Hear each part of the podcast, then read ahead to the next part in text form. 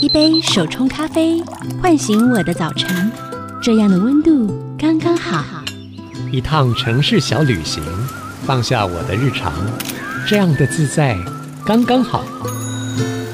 刚刚好的休日提案，陪你感受刚刚好的生活美学。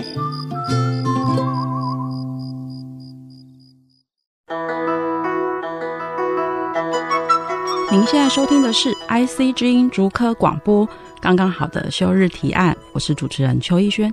之前呢，我们访问的来宾啊，大多都是转职，开出人生的第二朵灿烂花朵。今天的来宾很特别哦，他从三岁就知道自己想要的是什么，坚持二十多年来到现在都没有变过。让我们欢迎太极选手孙家宏，家宏好。Hello，大家好，我是太极选手孙家宏。家宏，我到大学毕业都还不知道我自己要做什么，你怎么这么肯定自己就是非武术不可呢？嗯、呃，我觉得这也是蛮神奇的一件事情哦。因为从三岁开始，因为看了李连杰的电影，嗯，武打电影之后，自己当下就爱上武术这个事物。到底是谁放那部电影给你看的？我也忘忘记到底是租回来看的，那时候还是 DVD 嘛。嗯，对，我不知道是看 DVD 还是在电视上就就看到了。就是那个机缘，然后让你觉得说啊，这件事情太帅了。对对对，其实当时就是一个就是帅，好帅，就就这样而已，就非常单纯。那家宏为人所熟知的是你的太极拳跟太极剑哦，这两者都是属于武术的项目之一嘛？对，对，对。呃，无论是以传统还是竞赛来看的话，太极拳本来就是在武术这个领域里面，嗯，所以我们出去比赛，就是比方说参加世大运或亚运，我们叫做武术项目的太极拳或太极剑比赛。对，嗯，那你是从几岁开始学？八岁的时候就开始练，以前叫国术，就是传统的，还不是竞赛的，是传统的国术开始练。嗯，然后练到大约国一的时候，升国中的时候才开始练城市太极拳。所以其实，呃，我转竞赛选手是非常后期的，以竞赛的训练来看的话，其实我已经算是半路出家，因为我是到升高中的时候才决定说我要转为一个专业的竞赛武术选手。转学太极对你来说有什么不一样，或者是你自己觉得你为什么要转学太极啊？我觉得这都是一些因缘际会啦，因为在升国中的那个时候，刚好有一场比赛，然后。我被有选上我们这个台北市的一个代表队，嗯，可是后来就是各种因素，最后我被被弄去打一个叫做南拳的。那南拳其实，在电影上面，像那个成龙啊，他们拍的那种很多都是，或者洪熙官呐，那种都是比较属于刚猛类的这种，这就是南拳。南拳的，对，那通常会练这种拳的体型也会挑一下，就是你要非常的壮硕，不用很高没关系，但是你要很壮，然后他的这个拳风就是会比较。威猛，然后很阳刚气的这种，对对。可是，在我小时候那个年纪的时候，我是非常像女孩子，还留瘦弱，对，瘦弱，然后还一头长头发。嗯，而且我在国中以前是没有人会说，哎，弟弟不会，都是妹妹这样。第一第一次见到都是妹妹，就连去上厕所，人家都会把我赶出来的那种。所以就很难想象，这不看起来像女孩子的一个。这个小男生，然后要去打南拳，对。对，然后也因为这样子，其实有点内筋啦，内筋，然后就有点受伤了，嗯，对，所以后来就有有一些老师就说，哎，家宏，我觉得其实以你的身形，还有你的这个气质，会比较适合往太极拳去发展，对，所以后来就自己也有上网去查一些，因为太极拳还是有分很多家，嗯嗯，那我后来看一看，我自己去查，我就觉得说。诶，这个城市尔东城的这个城城市太极拳是我看起来我最有兴趣的，嗯，所以就从那个时候开始去练太极拳。其实你一路学武术跟太极，其实是一个蛮，我觉得是蛮传奇的故事，诶，是不是？你到很多地方去，甚至上山吗？然后也去过少林寺，是吗？对对对，因为这个从小这个拜师学艺哦，真的是 有，就像自己在写一个这个武侠小说，这个故事太多了。包含少林寺本院有去过，然后也有后来因为跟这个武僧团的总教头很好，然后他被少林寺派到安徽司空山上面去当住持，嗯，所以后来有去司空山找他练，那其实也是非常有趣啦。那个大半夜的，可能就是就他会把你叫起来，叫起来干嘛？叫起来说啊，我们去练猎山猪。猎山猪，天哪啊！你不是僧人吗？对，僧人怎么可以猎山猪？啊，也没有，就是只是要把我们全部叫起来，然后大家已经好像哎很兴奋了，然后准备要出发，说哎今天山猪可能不会出现，回去吧。然后早上就开始练功这样子，对。所以其实是去那边生活，对不对？呃，我觉得传统武术来说的话，不会把练功跟生活分得这么开，开因为本身就是武者嘛，练武之人就是武者。嗯、那你的生活中就是蕴含了很多武术的东西，包含一些概念，你可能说不定是从你的生活中去吸取出来的。然后包含像那时候在山上的时候。我们是住在半山腰，那个是本来就是有一个盖好的寺庙在那边，嗯、但是后来因为它是要新建一个山顶的老庙，对对，所以我们要扛着什么米啊，扛着油啊，甚至扛一些石头上去物资，要扛到山顶上去盖那个庙。然后你发觉这个过程真的是走的有够累，要走多久？你记得吗？而且那很陡，大概也要一个小时。然后你要扛着东西，然后走一个小时。对对对对对，当下当然就是不会有什么，就觉得好累啊，干嘛给我做这种事情？嗯。但后来你会发觉说，其实他们从以前人在练功的这个，基本上这就是他们的一个练功的过程。对，你会发觉真的是非常有趣。当下你会觉得以训练的角度来看，这好像是在浪费时间。嗯。但是后来你会发觉哦，就是。是没有所谓的这个绕远路这件事情，嗯，就是只有所谓生命中的必经之路。对，所以我觉得这些过往的经历啊，很有趣的这种武侠情境啊，给我在后来当选手的时候带来了非常多的养分。可以再深入聊一下，就是说这样的养分对你来说有什么印象深刻的事情吗？或是印象深刻的感受？比方说这个南昌有一些地方，你会见识到很多奇人异事。嗯，然后这个传统武术的，真的去认识这些师傅们，你会觉得，哇，真的是，我不知道大家看武侠小说是什么样一种心情，但就我而言，我会觉得，哇，我真的身历其境了。然后也会发现，哇，这真的就是活着的武侠，活着的武侠，对，活着的武侠，你会觉得说，天哪，我竟然亲身这样走一遭，包含去少林寺，如果有去过少林寺的人，可能会看过他们那个有开放一个练功房，嗯。那当然，现在已经没有什么人在那边真正练功。可是它是一个遗迹，嗯、就是你会发觉它那边有很多凹下去，它都是石头地，它有凹下去的坑。那其实就是他们这。一两百年来，甚至两三百年，我不知道到底有几百年的时间了。武僧就是在那边练功，然后就是他们固定就会在那边做一个正脚，我们武术有个正脚的动作，嗯，就是一直往地板用力，对，用力踩，然后他们在那边扎一个马步，你会发觉那个坑跟坑之间的宽度刚好就是一个人的站马步的一个距离。哦，天哪！天哪，这绝对不是一个人，就是我可能一年、几年或者十年就可以踩得出来的坑，它的坑陷得很进去，你就会知道这是。这个历代传承下来，大家都在这边练，你会觉得这个环境、这个空间非常神圣，嗯，然后会觉得哇，自己何其有幸来到这个地方，一起去，无论是你来这边还是在那边真的练一趟拳，你会觉得哇，真的很神奇。哎，那你记得就是比如说有哪一个师傅曾经给你一个些什么生活上的教诲？真正几个影响我比较深的，他不会说，哎，嘉宏啊，你这个做人要怎么样，或者你生活上要怎么样，他不会这样。真正对我影响。就是后来来看，影响最深的这几个，因为我老师还有师傅真的非常非常多。多对我还是教练，那其实就有分了，教练、老师、师傅，嗯，还有所谓的大师，嗯，对，那这这这其实是很多层面的。对，那其实是接触的老师真的非常多。那我觉得真的影响最深的，他们不会说啊，我教你怎么做人，嗯，不是，而是他本身在教拳的过程中，或者是。因为我在他身旁待着，就会发觉他在生活面对自己生活的一个态度的时候，他本身就是一种身教了。嗯，他不会说啊，我们今天来好好谈做人这些事情。有时候就是看他们一种舞者的态度，反而会对我影响比较深。嗯，理解。那呃，因为你从转学太极嘛，那太极对你来说有什么很大不一样的地方？相较于就是你一开始学的武术，光是以形象上来看的话，当然就是大家都看得出来，一个比较快，一个比较慢。慢对，其实如果大家有注意看到我现在比赛的影片的话，也会发觉有很多是要非常快的，对，甚至要弹跳、转圈那种很高难度的动作都有。嗯嗯、然后其实这是快慢参半的。嗯，我觉得练太极哦，练太极有一个非常重要的是为什么要慢？嗯，对，因为很多人觉得太极就是慢而已。嗯哼，对，那慢到最后就是有点不知所云的慢。这个是以一个技术上的出发点来说讨论这个事情啊。我们慢其实是为了要让你打拳的这个过程，或者是细节，或者是控制，能做得更到位，然后更合理。那本身这个慢是一个过程，我要去了解这其中我打拳之间有什么东西需要我特别去注意的，非常细化，细化再细化。所以很快的时候，你绝对不可能能去感受到这些东西，你必须透过非常慢速的时间，你才能去理解这个过程。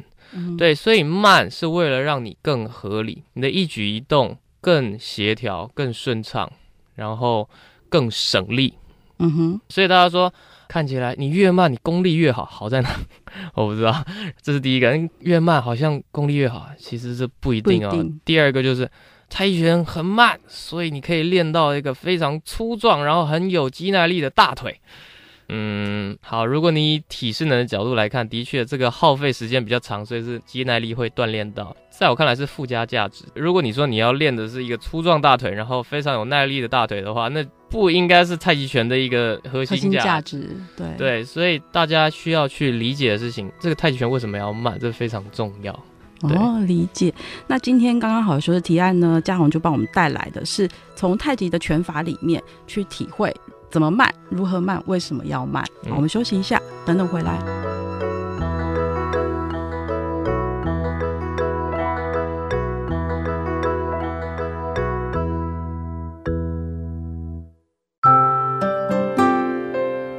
我们回来继续要跟太极选手嘉宏聊。嘉宏，你为了太极啊，或是你在学太极过程里面，你做过最疯狂的事情是什么？现在看来我，我我会习以为常了。可是可能大家会听了会觉得蛮疯狂的吧？比方说，就是跨年的时候，基本上我我是每年的跨年了。就是跨年的时候，不是去一零一在那边 看烟火倒数，不是吗？不是，就反而是就是找一个公园。有几年是是跟着家人，跟着我妈或我爸，就是大家练拳，练着太极拳跨年。用太极拳来倒数的意思吗？因为我们都是挑那种家附近的小公园，所以也不会有听到什么太这种嘈杂的声音或倒数的声音都听不到。就是、嗯、你知道，这是一种非常平静、非常自然而然的跨年过去。但你知道，哎，新的一年到来了，然后我们是用一个练武之人的状态，然后用在练拳的当下去迎接新的一年。为什么一定要挑那个时间呢、啊？因为练太极哦，听过一些话，比方说这个子午练功。就是有些老师傅会说，你子午练功的时候，好像对你这个小周天、大周天啊，还是什么易经啊，还是什么的经脉会有一些帮助，会有一些奇效。嗯，对，因为真的以前有些老师傅，他们小时候真的是在那个时间段练所谓的道功。道家的一些功法，嗯哼，那我自己是还没有练过那种真的非常完整体系的一个道功了。那他们好像道功体系的会非常讲究这个，你在什么时辰练什么功，然后专注于把气专注于哪一个部分，这个他们其实有一定的讲究在。子午练功啊，子就是十一点到一点，所以跨年那个时候就刚好在这个时间点里面，然后你用太极拳来迎接新的一年。对对对。那 那时候你会给自己心里什么期许啊？我觉得，因为自己就是练武的，无论是一个传统的练武之人，还是竞赛的武术选手啊，嗯，毕竟这是我从小就立定的一个志向。就算我选手退役了，我还是会练一辈子。嗯，那我觉得武术本身就是。深藏在我协议里面的一一个元素了。既然非常专注于它，那我觉得就像很多人习惯说，我在新的一年我要先写一个什么年度计划。一月一号，通常好像到年终都不会完成这种年度计划。对，然后就是要给自己一个非常励志的一个东西。那我觉得说，至少计划我也会写，但是有一件事情我可以确定是，我可以一整年都一直去完成它，然后执行它，那就是我好好的练拳。所以从一开始你觉得他很帅，到后来你真的进入他了二十几年，你觉得练拳这件事情对你来说最重要的事情是什么？可以让你坚持下去，每天都这么做？嗯，因为小时候这个想法非常的纯粹，就是我觉得他好帅，他好美。嗯。就是这样的。那其实练到现阶段，我会觉得说，现代的武术哦，它带给我的不只是这个帅跟美而已，嗯、而是在借由练习它、训练它，然后甚至上场比赛的这个过程，我可以看到自己是在不断的变化，就是看到更多的可能性。最近我会说，就是武术对我来说就像是一面镜子一样。嗯，对，你会看到很不一样的自己。你今天看，跟你明天看，可能看到的东西是不一样。这有时候不只是你在。打出来的技术上的事情而已。嗯哼，因为我们这个选手 可能会更有体会啦，因为这个每天要经历的事情会更多、更复杂一些。所以你的意思是说，比如说我今天打这套拳，然后我明天打相同的拳，但是在这两天不同的状态下，你也许对自己会有一些新的发现，是这个意思吗？对，可以这么说。那选手面对挫折的时候，你通常会怎么调适？因为我觉得你很强的地方是，上次杭州亚运的时候，你早上不是觉得就是可能没那么好，可是你如何下午？我觉得你可以完全回到一个，就是你觉得我可以很正常的状态。我觉得一般人很难转换。我就是那时候就在想说，如果是我早上考试考不好，我下午那场我可能就放弃了，或者是我我可能心情就会很糟，会影响我。可是你怎么克服挫折这件事情？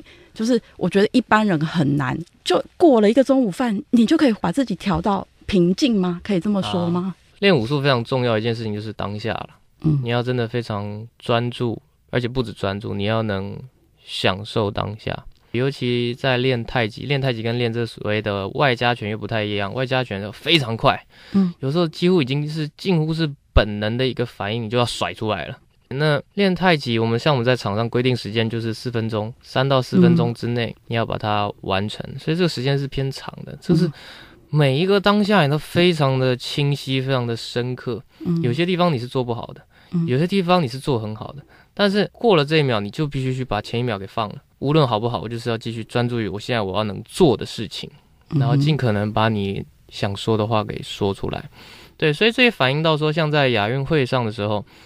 第一套出现了一些失误，那在这么顶尖的赛事里面，你只要有一点点的扣分点，真的就是无缘奖牌了，就是就是真的是拜拜了。除非所有的选手都中邪，全部都跟着你失误，这是被你影响，这不太可能的事情啦。是对，那与其去祈祷这件事情发生，你还不如把你的精力就是专注在你接下来。剩下的那一套，对，我觉得那个中午其实非常关键。我就就是蒙蒙着那个毛巾，然后在那边睡午觉，可是怎么也睡不着，边睡边眼泪边流。你知道，这是等待了五年的，你知道，一般人很难想象一个运动员五年之内会经历多少事情。你还会哭哦？我以为你已经大风大浪都经过，可是其实你还是会。很受影响，对不对？那是一定的，因为你真的非常非常在意，真、嗯、是太在意了。尤其是我，那一定是非常非常在意的。嗯，这一生所爱的事情，而且在亚运会的时候，嗯、那个时候我是觉得说，这应该是我选手生涯的最后一场国际赛。对，所以一般人很难去想象我是抱着怎么样的一个心境，然后想法去面对这场比赛。所以当第一套发生这种事情的时候，其实是一定会有一个声音，就是说。啊，你到底在干什么啦？自责，对，你到底在干什么？为什么这么简单的事情做了一千遍、一万遍都没发生过失误的事情，你会在这个最重要的场合上、嗯、最关键的一个点上，然后发生？但就是发生了嘛？那发生了，那接下来是什么？接下来就是你还有一套的机会。嗯，那这个机会不是说还有去角逐奖牌的机会，嗯、而是你能不能在这个赛场上留下一点什么？有价值的事情，嗯哼，所以我过那个中午之后，我就是觉得说，就算没有奖牌了，我也要让所有能看到我的人，嗯，就是留下一个记忆，就是我是带着光芒离场的，我不是灰头土脸的，嗯，然后哎，心里很怄，然后一看就是早上失误的那个人，嗯、不是，我要让人家看到说完全不一样，是更好的一个孙家宏，然后就算要离开，我要用这样的一个状态离开。我觉得这个转念很不容易哦，而且因为这正是你的一生热爱，嗯、对不对？就是不是为了奖牌活，但是奖牌也许是一种肯定。嗯、可是你知道，你接下来你其实做的是为自己。嗯，我觉得其实现在生活里面啊，大家很多也会困在说，哦，我之前可能做了什么事情做不好，大家会一直为了以前所发生的事情被绑住了。可是实际上，我觉得嘉宏态度蛮值得我们的学习。就是其实我是热爱这件事情的话，那我可以继续往下走，我还有更多的机会去做我想要做的事情哦。那我们休息一下，稍后回来，刚刚好的休日提案。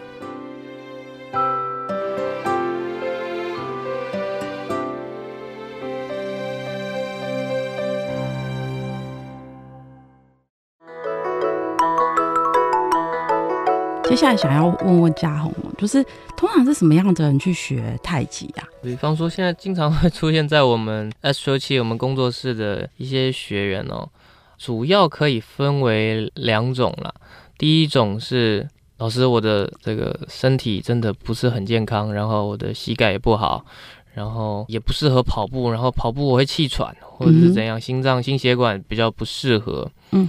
所以到最后，呃，医生推荐就是我好像只有太极拳可以练了，是只能练太极拳了，这是一种。对。那另外一种就是目标非常明确，就有点像我当时想要学太极拳的时候一样，就是指明我要练陈氏太极拳或者是杨氏太极拳哪一家的太极拳，嗯、然后我要练。几式几式，可能二十四、四十二，或者是七十四式，嗯，几式几式非常清楚，我就是向着套路而来的，嗯哼，对，那主要会是这两种。那学太极有年纪的限制吗？太极拳的好处就是说，只要你还听得懂人话，其实我们也不会去在乎说你能不能站起来。就像我们当时是跟有一些喜肾病友做合作，嗯，我们还做了喜肾的这个太极。就是他们在血液透析的过程中，可能是坐着，甚至是躺着，他们坐着都不舒服。嗯、对，他得躺在病床上，而且是一只手插着那个那个仪器。嗯哼。所以他只有一只手，甚至是一这个腿还未必能抬得起来。嗯哼。可是我们还帮他们设计了这个关于血液透析的养生功，嗯哼，一些吐纳，一些蚕丝，在他们能可以活动的范围内去练功。嗯所以太极拳的好处是，只要你还听得懂，我们还能沟通的话，嗯，那太极拳它是都可以练的。对，你可以从五岁，只要还听得懂，然后他还愿意练，那到可能八九十岁，甚至是一百岁，他还听得懂话的话，那都可以练。嗯，所以他的年龄上反而不会是什么太大的门槛。嗯，而且他不管是身体有没有受伤，他其实都可以练。对，对，那可以聊一聊，因为你刚刚有提到那个病友那一块啊，当初为什么会有这样的合作？因为我爸爸是在台大，他是台大的麻醉科的医师，嗯哼，对，所以其实我在从小的时候就经常会跟这个医院有一些医疗的计划去做合作，嗯、包含也有做过，刚刚有说这个洗肾的病友的，然后还有癌症病友的，嗯，然后再更早期一点有关于这个儿童气喘的，嗯。气喘儿与太极拳的这个合作研究，对，那后来都会发觉说，他们的回馈包含对于他们的这个病情的康复程度都有很大的效果。嗯、那我们后来都觉得蛮神奇，尤其是在小孩子那一块，嗯、那时候这个小朋友大概有五六十人，还是有接近一百，我我有点忘记了，那人真的非常多。然后我会感觉说，哇，每次去。啊，管小孩，管秩序，真正在好不容易排好队了之后，大家练一套这个吐纳，这其实那个练功的时间呢、哦，我自己有时候觉得在偷笑，我觉得哎，能好好练个一趟两趟就已经不错了。对，当然，因为我们还有结合一些这个关于这个社群软件的一个，就是回家作业啊，然后就是家长要要帮忙拍，就是说，然后缴这个作业，代表说有，有至少一周还有再练个一次到两次在家里面。嗯、对，那。光是这样子，我们原本都已经不预估会有什么效果，结果后来发觉一测，它是测这一些数值都还有蛮明显的好转呢。我们觉得哇，真的是很神奇。所以光吐纳这件事情可以怎么学啊？吐纳其实是呼吸，对不对？对，就是所谓的呼吸吐纳嘛，就是一吸一吐，嗯、一吐一纳，这是就是。太极的一个术语，那吐纳的功法就是我们把太极拳关于呼吸的这一块特别抽出来，嗯，专注于呼吸上，然后配合一些肢体的动作，因为肢体有些开合动作可以帮助到你更深度的去做呼吸。所以其实大家有时候连呼吸怎么呼吸都不知道，都忘记，对不对？依照我们教学的经验来看，大家通常不知道自己是怎么呼吸的，大家都乱呼吸，或是根本没有意识到自己在干嘛 啊？对。所以你那时候都怎么教小朋友？第一个就是你能去控制他呼吸的节奏，比方说我们尽可能的就是在小孩子的术语听得懂，叫一二三四，我们就数拍子，数拍子，几秒钟。对，就是吸要吸几秒钟，对，然后吐几秒钟，对对对，这样子，对，而且因为人太多了，我无法去做个别化，因为其实呼吸每个人的呼吸的这个模式会不太一样，我只能说，OK，我抓一个最基准的，就是要大约几秒钟，也不能太长，嗯，对，大约几秒钟，然后吐几秒钟，那我也不管你是用鼻子吸。鼻子吐还是嘴巴吸，嘴巴吐，嘴巴吐，你只要是在这个时间内，你先完成这个最低标的事情就好了。对，对。那学会呼吸对我们有什么好处啊？我觉得所有的运动，它的最根本的一个要素就是你的呼吸。嗯，比方说跑步，你也是在改善你的呼吸系统，然后改善你的呼吸的质量。是。那如果你没有一个好的呼吸，你做任何的运动，基本上它都不能拿达到一个最优化。所以，当你有一个好的呼吸的时候，代表你能吸取的能量会是更好、更有品质的。那这也是。我们先不说你要练什么专项运动，我觉得这光是你能把吐纳练好，把呼吸练好，对于你的生活品质就有很大的转变了，包含一个人的精神，然后你在工作上面的时候，你的续航力也会变得更好。我觉得这这也是很多学生反馈给我们，就是真的会发觉，哇，这个改善非常大。嗯，我自己其实是后来因为。最近就是下半年，就会觉得说啊，好像特别的忙，然后忙到有点夸张。可是后来我就好像不知道从哪里接收到一个讯息，他说你太忙的时候、太紧张的时候，你就记得呼吸。嗯，就我就发现说，哦，真的诶，好像我太忙的时候，我就。让自己暂停一下，然后重新调整自己呼吸之后，就觉得说好像事情就没有这么焦虑了。嗯、这就是我自己的、嗯、自己的感受啦。那如果对于一般人、一般新手，他想要进入太极这个领域的话，他们有没有什么常犯的错误？你可以建议他们可以从哪里开始呢？比方说，我们在讲刚刚这个吐纳的这个部分哦。嗯。因为吐纳，我们在工作室里面是有一个所谓的吐纳八式，就是八个很简单的动作配合呼吸。嗯、对，那其实我们一开始会说，你也不用管要不要记住这个小小的套路动作，不用记住。对，反正我我身为老师，我一定会带着你做。对，所以其实第一件事情就是在于你不要去管动作好不好看。嗯，动作能不能记住？对。然后第二件事情就是我的呼吸长度是这样子，嗯，你不需要跟着我的呼吸长度一模一样，而是说怎么样能先去找到。让你最舒服的呼吸方式。嗯哼，因为一般人练呼吸反而是啊，老师这吸这个长度，那我就好像一定要到那个长度才有效。其实这不是的，老师吸六十秒，就学生十秒就断了。对对，那是不是我不行，还是我我身体有病？不是啊，压 压力好大。对，所以第一个是要先放下这两个事情。第一个是你关于。动作上，你这个到底长什么样子？这其实不用太 care。嗯哼。第二个就是你的呼吸，先不用去想我一定要用什么方式去呼吸，或者用什么样的秒数去呼吸。所以，其实我们自己是不是在办公室的时候也可以教自己怎么呼吸啊？这是可以的。办公室会蛮接近我们当时设计的一套叫做坐式太极，坐式太极就坐着就可以练的。对，当然因为这个我们是有配合一些简单的太极的一个动作。嗯，因为我们当时设计这个理念就是，你当你真的很忙碌，你甚至没有空闲时间离开办公室的时候，怎么样让你的这个心情，至少你在心情上，然后压力上，可以把它比较释放掉一些。嗯，对。那呼吸的话，其实我们最后还是会比较希望的就是你可以。慢长，然后匀细，漫长云细，对，然后是鼻吸鼻吐，嗯，对，当然有很多的流派，呃，包含有一些关于就是心理咨商师的会说，然后深呼吸。嘴巴吐，这可能也是有一些研究，但是在我们太极拳里面，我们尽量不要用嘴巴吐气。为什么？除非在发力的时候，那种发劲动作，哦，因为我们是要瞬间，那叫喷气。嗯，我不能把那个气留在身体太久，要不然会误丢。嗯，所以那时候才会用嘴巴吐。对，那尽量我们是用鼻吸，然后鼻吐，这样是可以控制你的气流量，比较慢慢的进，慢慢的出。嗯，然后包含你看，你如果用嘴巴吐的话，有没有大家有没有感受过？用嘴巴吐的时候，那个热气是从嘴巴喷出去的。嗯，然后如果或者是用吸气的话，也是一样。我是直接这个冷气是直接往咽喉里面去灌的。对。那当你用鼻子吸、鼻子吐的时候，它的这个气体保留在身体内会是比较温暖的。所以我们会比较第一个建议就是鼻吸鼻吐，第二个就是漫长匀细。慢长匀吸要多慢多长。哎，对，这个就是大家会问的，那就是你舒服的方式。当然，就是到最后，这也是需要经过练习，就是慢慢到最后，你会发觉你的呼吸长度可以自然而然的越来越长，越来越长，越来越长。但是有些人为了说我要几秒就吸到最后，已经感觉整个肺已经要肿胀，整个人发晕了。不要，绝对不要，因为我们练呼吸吐纳是为了能让你更放松，无论是身体上还是心理上都更放松。所以。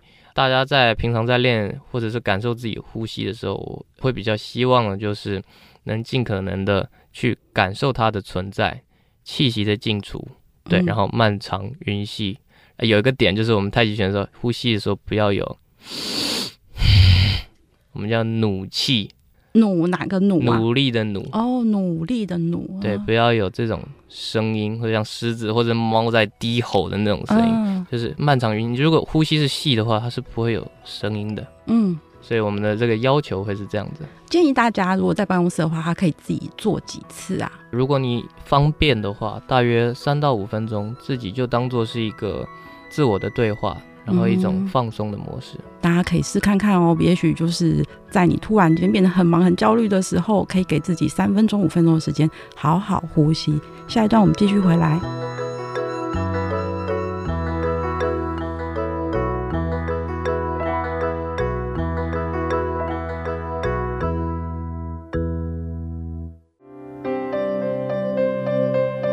欢迎回到刚刚好的休日提案节目现场。现在在我旁边的是。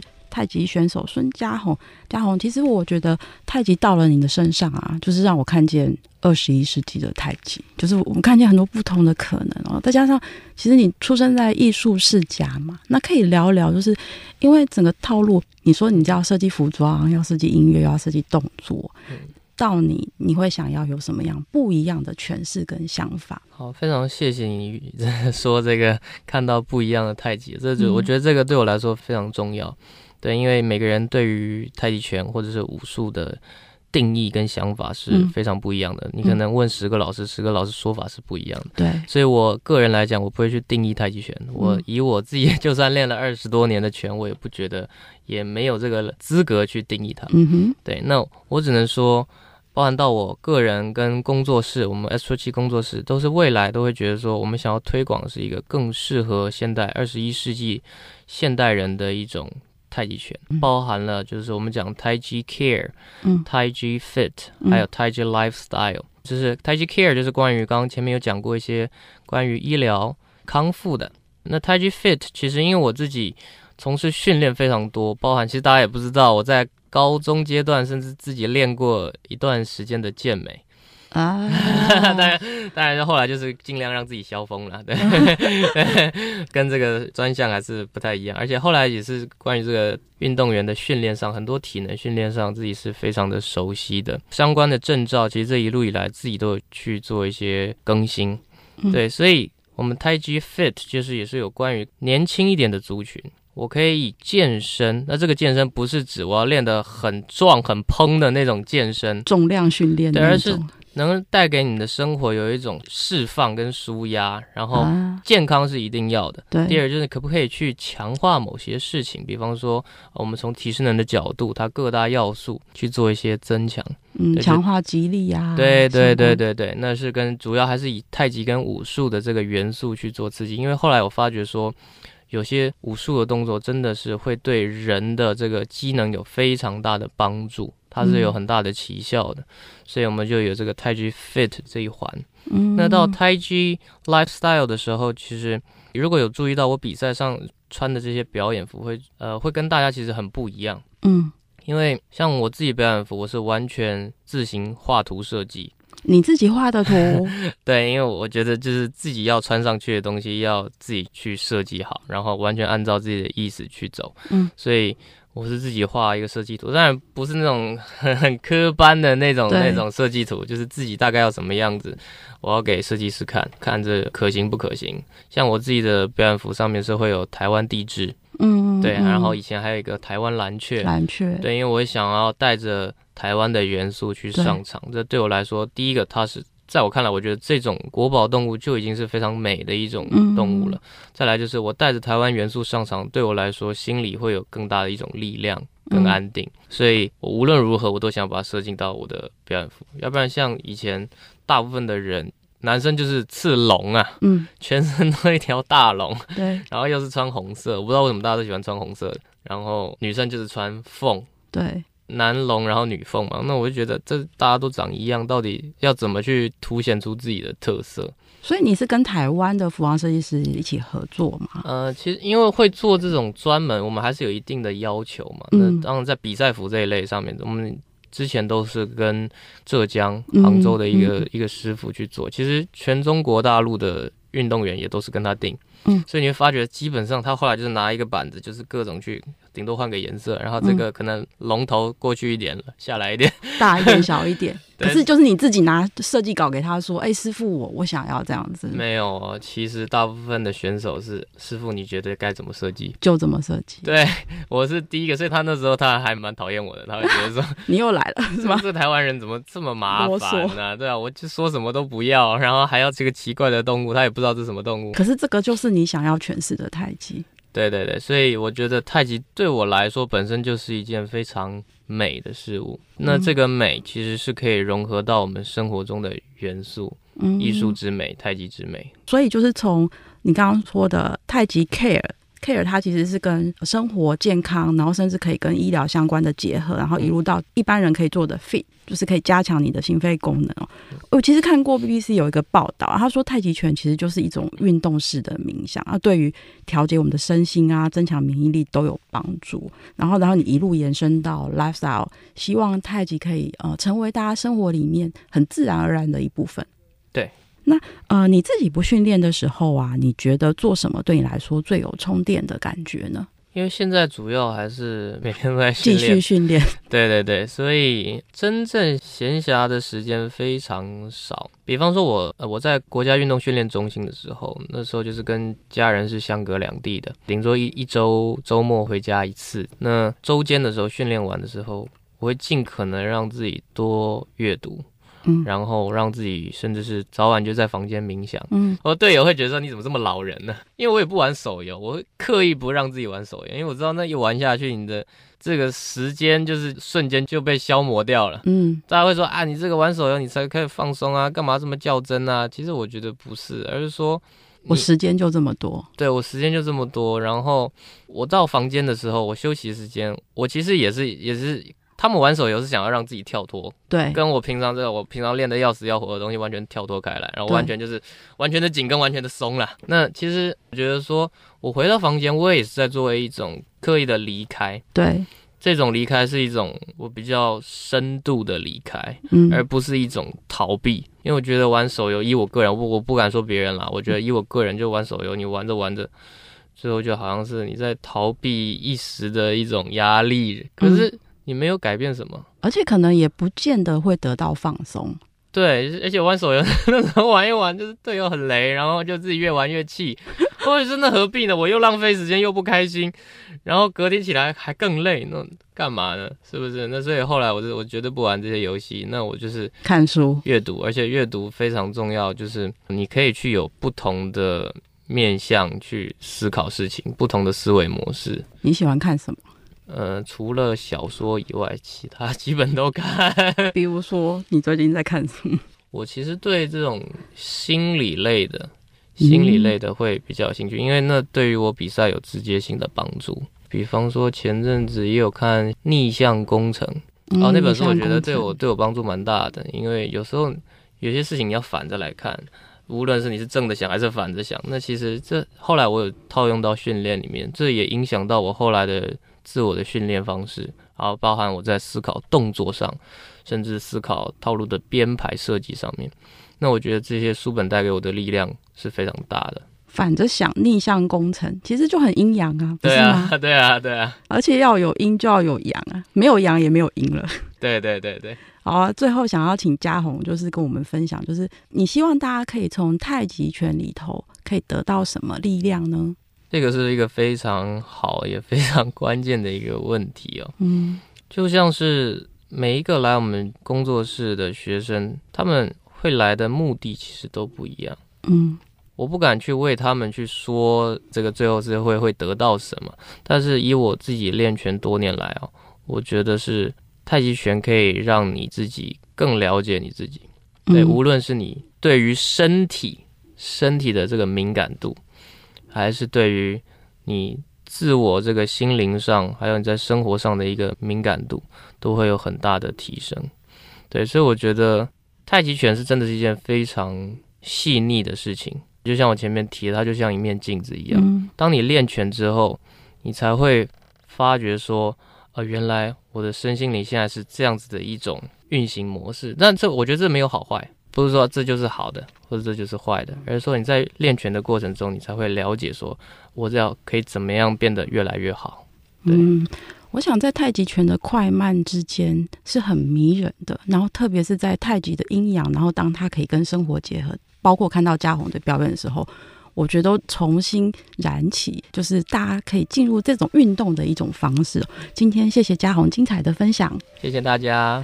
下周五晚上七点钟，请您持续锁定 FM 九七点五 IC 之音，刚刚好的休日提案，到各大 Podcast 平台搜寻“刚刚好的休日提案”，也能听得到我们的 IG 叫做“生活慢慢学”，请 follow 我们，更欢迎您。跟我们分享你想要的休日提案，祝您有个愉快的周末。刚刚好的休日提案，我们下周见，拜拜。